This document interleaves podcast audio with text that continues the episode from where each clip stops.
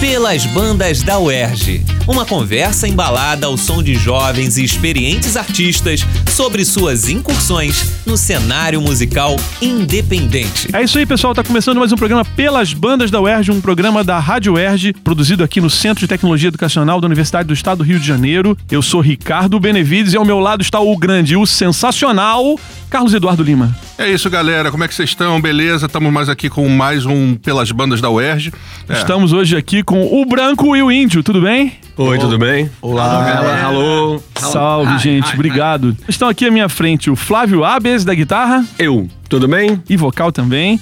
O Bruno Rezende, guitarra e vocal. Alô, alô, galera. E também o Pedro Serra na bateria. E aí, beleza? Beleza, gente. Prazer vocês estarem Repararam aqui. que o branco e o índio são mais de duas pessoas. Né? É, isso que eu ia perguntar. É são, bom dizer isso. São três brancos, alguns índios. São, são várias etnias ao, ao ainda, mesmo tem um, tempo. qua- ainda tem um quarto branco, que é o Roberto, que não Isso. veio, o baixista. A banda ainda é composta também pelo Souza. Roberto Souza no baixo, que a gente vai falar dele também ao longo do programa.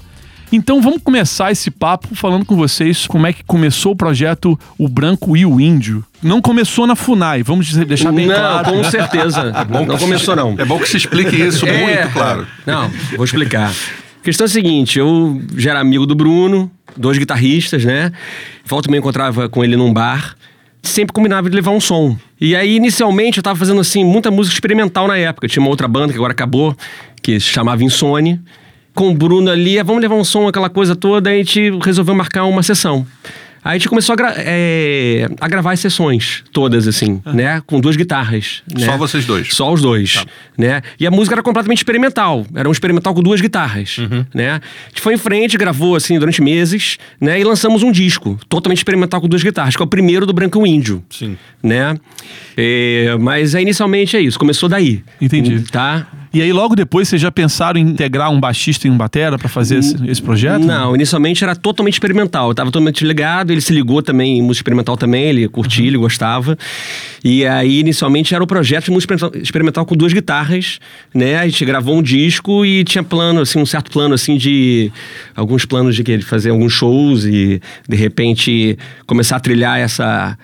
Esse lado experimental da vida. O que, que levou vocês a, a, vir, a perceberem que, de repente, é, adicionar alguns elementos mais formais, assim, de não só o baixo e a bateria, mas é, o fo- próprio formato das canções, canção, tudo. é, duração, como é que você... O que, que foi... Qual o estalo que vocês tiveram? Nesses encontros que a gente tinha no, no shopping ali perto do, do estúdio, a gente sempre bateu papo sobre música em geral, não só sobre música experimental. Então sempre veio, ah, porque eu curto isso, eu curto aquilo, então por que não, já que você é compositor, eu sou compositor também de, de música de canção, por que não a gente se juntar e explorar esse nosso lado, como contraste pro primeiro disco, entendeu? Que era uma coisa assim mais hermética, mais barulhenta tal. Que tal a gente trabalhar essa coisa mais, mais palatável, né? Como o Pedro gosta de dizer. Então a gente começou a se encontrar na casa do Flávio, que é um audiófilo, tem uma, uma, uma discoteca de vinil e, e CDs absurda, assim. Ele começou a me mostrar um monte de coisa. No início, a gente, o, o Flávio veio com o conceito de arte pop. E a gente começou a escutar o que ele considerava arte pop. Foi um, um conceito que ele mesmo inventou, assim. Porque já existe o art rock, né? Sim, existe o art rock, é, isso que eu tava aqui O art pensando. pop tem uma música da Lady Gaga que eu acho que chama art Na pop. verdade é um disco, mas na verdade essa questão do art pop foi um nome inicial, um princípio, um conceito, né? Na verdade era muito mais art rock, que é uma banda de rock, entendeu? Mas foi uma coisa inicial, assim, de, na verdade, sair desse, desse lado experimental, assim, e voltar a fazer, a trabalhar com canção. É, o pop é, É. em contraposição ao É, experimental, né? Não é o exatamente. pop normal que você tá acostumado Exatamente. a ouvir. né? Aí eu, eu já tinha um trabalho lá atrás, um trabalho solo, que o nome era Abis. O Bruno também tinha uma banda que, se- é, que chamava Carne de Segunda, é, dos anos 90. É, nós combinamos essa audição lá em casa. Né? Comecei a mostrar várias coisas que eu gosto, que tinha a ver com o conceito, né? Tipo, por exemplo, é Joe Jackson, Sim. que, que eu curtia, achava que tinha a ver. O tipo, pessoal só conhece Stepping Out e mais nada, né? é, Aquela mas vai bem além, sucesso, vai bem muito além. disso, né? É, tipo, por exemplo, coisas assim é, improváveis, tipo Sonic Youth e Supertramp, por exemplo. Boa. Que eu curto muito Supertramp daquela fase lá do, é, do Crime of the Century, essa fase assim. E é, um, e é, e é uma coisa de pop, mas um pop um pouco mais sofisticado, mas pop fez muito sucesso feito. no Brasil, assim. Talking e, Heads, é, né? e, tal, e Talking Heads também. É, e uma união, assim, de tentar. Eu falava até antigamente sobre essa questão de ser super youth, assim, misturar Supertramp com Sonic Youth, duas coisas improváveis. e, e junto com essas bandas meio de art rock mesmo, também, tipo Brian Eno, que eu adoro, Roxy David Music. Bowie, Roxy Music, Talking Heads, Divo, que o Bruno tem muita influência. É exatamente isso que ele tá falando. A gente é, se ligou muito numa música. Como é o nome da primeira música do Crime of the Century? School. School. E resolvemos fazer uma música é, se baseando na levada, mas que acabou saindo uma coisa completamente diferente. A gente pegou alguns elementos da música e transformou completamente. E saiu a música Espaço Escasso. E foi a primeira composição que a gente fez em conjunto. Uhum. Já nessa nova perspectiva. E, nessa e aí, perspectiva e aí? de- do art pop. E, aí o Pedro já tava na é, parada? e aí, pois é, aí Não, o interessante foi que aí o Bruno chamou o Roberto, que já tinha tido banda com ele, né, já há um Isso. tempo atrás. BR3. BR3, e o Flávio me chamou que eu, eu tinha tido banda com o Flávio desde os anos 90. A gente já teve três projetos juntos e mais ou menos desde aquela da época que ele começou a entrar no experimental e ficava enchendo o saco dele. Pô, Flávio, você tem uma parada pop. Essa veia pop, seu lado é, pop liberte seu lado pop também, entendeu? É, o Pedro, na verdade, ele ia nos meus shows lá do Insônia, né? Ele não curtia muito, assim, na verdade. Ia Ele mais- mais consideração, Aí assim, chegava no amizade. final do show, você é louco pra, é, assim, ouvir um elogio, assim, o cara, porra, volta pro pop, volta pro pop. Eu falei, porra, você tá num show de música experimental, cara. Porra. Cara, Volta todo pop. show. E ele foi, cara, ele ia sempre. Ele é amigo, né? Sacou, né? Amigo. Mas ele gostava mais ou menos, né? Ficava lá atrás, aquela coisa, pô, chegava no final do show, porra, volta pro Não, pop. não, mas eu falava que tinha pop. sido bom. Ué, Foi É bom, verdade, foi é bom. gostei, verdade, é verdade. volta. Deu certo, né? A gente tá aqui no programa Pelas Bandas da UERJ com o Branco e o Índio. E pra vocês entenderem como esse experimental começou a mexer com o pop que eles fazem hoje, né? Com rock, com pop, a gente vai ouvir uma primeira canção deles que se chama Golden Go, aqui pelas Bandas da UERJ.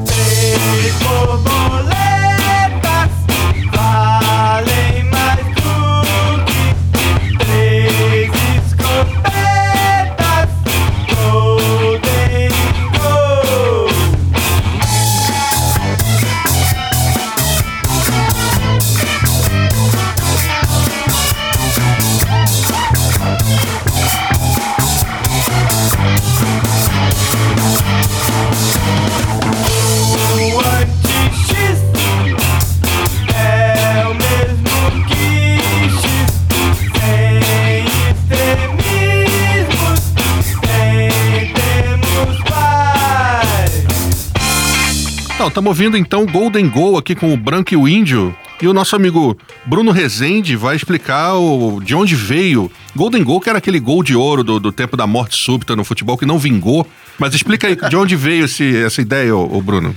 Então, essa ideia do Golden Goal vem, assim como você vê na letra, é, três borboletas valem mais do que três escopetas.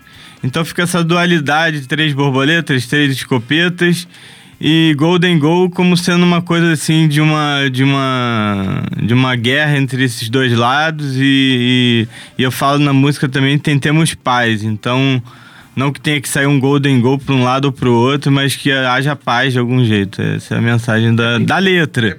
Mas a música, a música é bastante complexa, assim, porque ela passa por diversas influências. Começando com o riff inicial, tem a ver com Beat Crazy, como a gente falou do Joe Jackson. É, depois a gente passa para London Calling, a levada, que é a levada do, da Clash. parte do Três Borboletas. London Calling, do, só que com a harmonia do, do, do Sítio do Pica-Pau Amarelo. Cara, Tem experim- uma experimentalismo é isso, né? É, vocês Pô, estão experimentando, mas tem uma É. dissonância ali que também fica muito característica no som de, de quase todas as canções que a gente ouve nesse Então, disco. muito essa música, nesse essa disco, né? música é muito legal porque essa música do Gil é feita pra criança, mas tem um acorde, cara, que é só trítono, é só dissonância, assim, que era no, no sei lá, quantos séculos atrás era considerado intervalo do demo. É. Então o cara usa essa- essas, essas, essas dissonâncias, assim, pra criança isso sai super infantil, isso é super alegre para as crianças ouvirem Porém, e tal. no subterrâneo tem toda essa engenharia do demo aí, né, E, presente. e como é que vocês fizeram aqueles efeitozinhos da dissonância mesmo? Isso é guitarra? É pedal que vocês estão usando? No usando Golden outros? É. O Gondegol é o do. é Ah, um tem um, synthzinho, tem um né? synthzinho que o Pedro, quando viajou pra Argentina, ele trouxe um synth de, de customizado. Não chega a ser um synth, é um circuitozinho que faz sons que lembram sintetizadores. São como se fossem os princípios básicos de um sintetizador ali. E soltou alguns ruídos que a gente ia colocar do funk pra frente. Entendi. Funk James Brown, que não é. não Sim, tem nada a ver Isso, com. isso ficou Funk, claro funk. pro nosso ouvinte, Pro ouvinte, com aquele exatamente. baixão no Pois início, é, né? Exatamente. Que bacana isso. Tem essa gente. coisa de uma, de uma espécie de uma arqueologia que vocês é, praticam para poder desencavar essas relações, essas citações entre. Essas coisas não estão no, no nosso, no timbres, nosso inconsciente, não estão assim. Coisas que vão. ideias que vão vindo, entendeu? À medida que a gente vai experimentando, os timbres vão aparecendo, entendeu? Você pensa assim, é, nessa parte pode entrar um solo, que tal botar aquele timbre? Aí vai lá, desce na guitarra, fica timbrando, mistura os pedais tal. acho os- experimentando mesmo pra ver o que que assim como a gente já fazia no, no. que a gente veio chamar depois de hardcore índio, né? O disco, né, ele foi, ele foi gra- gravado em casa, né? No estúdio do Bruno. Então, a gente teve um tempo. E por que o branco e o índio, então, Agora- Flávio? agora- é agora não tem agora como é a hora. escapar. Porque, não, olha, a questão do nome branco e índio é uma questão assim muito. É, é, é, é muito abstrata. abstrata. É, tá, a gente estava bebendo, eu e o Bruno, aí estava nessa, nesse momento ali, começando já a gravar a nossa música experimental, que depois virou, que era o branco e o índio, depois virou hardcore índio, né? Mas o branco e o índio, na verdade, ele falou do nada, a gente bebendo, né? né? É, é, exatamente, exatamente. Achei um nome muito inusitado para uma banda de rock e ponto. Foi isso. E achei. e e- e funciona, é isso. que desperta a Funciona. curiosidade, É. né? é isso aí. Mas fala esse negócio do Tunico Tinoco é legal. É, porque, porque a gente, assim, tinha, tava com essa dupla, foi a primeira sessão de gravação, eu abri a sessão do Vegas. E aí, é, foi, veio a coisa assim, eu olhei pra tela e escrevi assim, o índio e o branco, na primeira. Depois virou o branco e o índio. E o tipo- Aí eu falei, pô, aí eu falei, por quê? Eu falei, pô, porque Tunico e Tinoco, o branco e o índio. Claro. Pode ser coisas que formem dupla. Porque a banda era uma dupla, por isso que recebeu esse nome. Não, e chama atenção, desperta a curiosidade da galera. A pessoa é, quer mas saber não o tem motivo. nenhum né? teor, teor político na Não, história. entendeu? mas é, só ajuda isso, né? É Só uma ajuda, coisa- porque provoca a discussão, né? A gente tá aqui no programa Pelas Bandas da UERJ com a banda O Branco e o Índio. E agora a gente vai ouvir mais uma canção deles. Vamos ouvir Nonato aqui pelas Bandas da UERJ. Eu não sei o que dizer.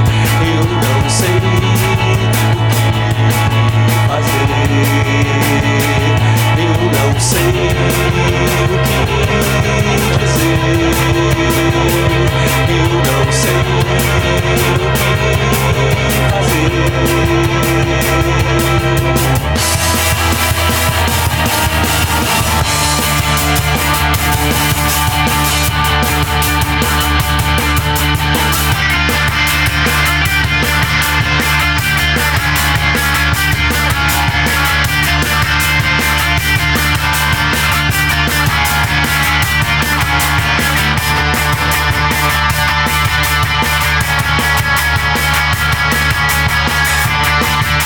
Beleza, estamos aqui então no- pelas bandas da UERJ com o Branco e o Índio.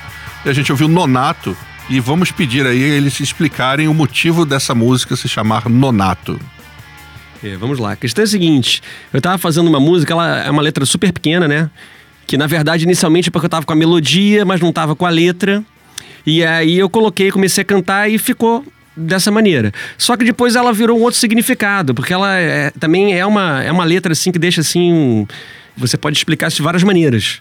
É, e aí, é, na hora do nome, como eu achei que tinha assim a melodia a- a- da parte A era bem João Donato e a parte B tinha o riff bem Sonic Youth e na verdade a levada da bateria era bem Noi, aí eu entrei mais no clima de Noi, achei o nome bom assim, né? Noi é banda de kraut rock, né? Sim, alemã. Alemã, exatamente. Aí achei o nome interessante misturar Noi com João, João Donato. Donato. Aí virou Nonato. Noi nato. É, Noi Nato. É. Pedro já participava dessas maluquices, Pedro, antes da banda? Que- É. com a- na amizade com, com o Flávio? Sim, a gente tocou junto muito tempo, né? Muitos anos. Inclusive, é, tem um disco do, do Flávio, que é o Abis, é, de final- pensamento inconstante e flutuante, né? Foi de dois- 99, a gente gravou saiu em 2000. E que é um, é um precursor um pouco desse som, né? Tem uns- umas músicas longas, estranhas, diferentes e, e pops ao mesmo tempo. É, o conceito super youth veio daí, inclusive. É. Né? Esse período, né? E aí o Branco e o Índio tem se apresentado. Como é que tem sido a carreira de vocês, assim, pra achar os espaços pra tocar? Como é que tem sido, Pedro? Cara, é muito difícil, né? É muito difícil. Eu tô apostando, cara, na internet. Então eu saio mandando. Eu, eu fiz o release em inglês, francês, espanhol e tal. E eu saio mandando pro mundo todo, cara. E aí tá, o que? O resultado é que tá tocando, sei lá, nos Estados Unidos, né? KEXP, né? Lá de Seattle. Tá tocando. Aí toca em Barcelona, toca é, na Argentina, toca no Reino Unido, toca. é, até em Marrakech já tocou, cara. Vindo pra cá, eu recebi uma resposta dizendo que vai tocar numa rádio em Kentucky, cara. É Na verdade, isso, o, som, é- o som de vocês é muito universal mesmo. Não tem, não tá, não tá datado, ligado a um lugar, né? Essa história de vocês fazerem som com, com as camadas de guitarra uma em cima da outra, com os efeitos, o andamento muda o tempo todo. É, esse, isso acaba dando um, um frescor ao negócio, né, Carlão? É, e tem isso, e tem uma coisa que a, a música alternativa, no caso, que é uma música, não é nem questão de rótulo, é questão de, de conceito mesmo de você, a música alternativa, ela tem um- uma penetração mundial, no sentido de que poucas pessoas vão ouvir, mas pessoas em muitos lugares vão ouvir, ou seja, é uma linguagem meio universal mesmo, né? Muito, então, muito. é, o cara lá de Marrakech vai ter percepções muito parecidas com o cara de Kentucky. Que e- gosta desse Que tipo de gosta, né? É, tem, não tem muitas coisas obriga- em comum. Aquela obrigação de mercado, né? Aquela Isso. coisa do formato, né? Então vamos para mais uma música? Vamos? Vamos. Vamos ouvir então. Só vou perguntar para vocês se isso, se o título dessa música tem alguma coisa a ver com Ovelha Negra. É o seguinte, a minha irmã, a querida irmã, Joana, veio de Portugal, trouxe um CD de uma banda funk, que ela falou que é um Tim Maia português, chamado Orelha Negra. Olha, e é legal? Caramba. Aí eu adorei o disco, a coisa funkeada e tal, resolvi fazer uma música funkeada, só que arte, arte rock, né? Dentro da, da perspectiva É. branco e o índio. Aí eu pensei nisso. Ah, orelha negra, ovelha negra, que tal fazer uma letra que discorra superficialmente sobre isso? Vamos ouvir então Orelha, Negra, aqui pelas bandas da UERJ.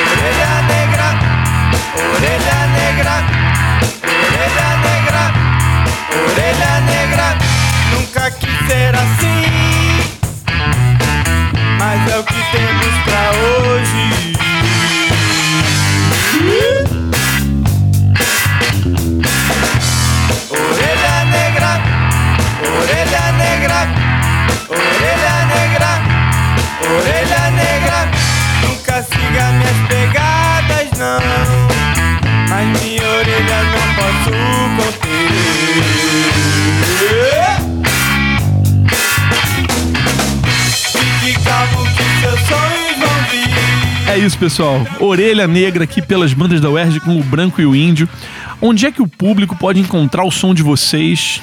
Quem tiver afim de ouvir Todos vocês. os caminhos, onde encontrar o CD Então, e tudo tá- mais. Vamos contratar pro show. Está em Falem todos os lugares, tá bom. Tem no Facebook, é, no Spotify, Deezer, YouTube, a coisa toda. E tem algumas lojas, os discos tem algumas lojas no Rio, como a Baratos da Ribeiro, a Sempre Música, Tracks. a Tracks, Áudio Rebel. Áudio Rebel. Eh, e dá pra comprar pela internet. A gente está sendo distribuído pela Tratória, então pode ir. atra- Ah, tem, tem nas lojas americanas, tem travessa. Ah, é, tem na Travessa também. Tem em todos os Maravilha, para quem ainda gosta de disco físico, Pra como nós. gosta. Como nós. Ou pra quem não gosta e, quis- e tiver sem grana, pode baixar de graça também no Bandcamp. Aí, maravilha. Bacana demais. A gente quer agradecer muitíssimo Muito a obrigado a vocês, presença vocês de são muito vocês. gente boa. Obrigado por receber a gente. Bruno, obrigado. Flávio. Obrigado pelo convite aí, tá? Até a próxima. Obrigado. Pedro. Programa pelas bandas da UERJ hoje recebendo o Branco e o Índio. A gente quer agradecer demais a presença de vocês e também de vocês ouvintes que estão acompanhando a Rádio UERJ. Se você tem um trabalho independente, autoral, e você quer estar aqui com a gente conversando, você também pode mandar o seu material de divulgação e as canções para radioerge.gmail.com, radioerge.gmail.com. O nosso, nossa equipe vai analisar o trabalho, enfim. E daqui a um tempinho você pode estar aqui batendo papo com Carlos Eduardo Lima. Eu mesmo e com Ricardo Benevides. Eu por aqui. A gente está aqui agradecendo também demais aos trabalhos técnicos de Eduardo Sobral, Helena Gomes, nossa estagiária, e produção de Eneida Leão. E o programa Pelas Bandas da UERJ volta já já. Até a próxima. Pelas bandas da UERJ. Apresentação: Ricardo Benevides. Equipe técnica: Daniel Barros, Gleidson Augustos e Eduardo Sobral. Locução: Michel Fontanes. Produção: Rádio UERJ. Realização: Centro de Tecnologia Educacional CTE SR3.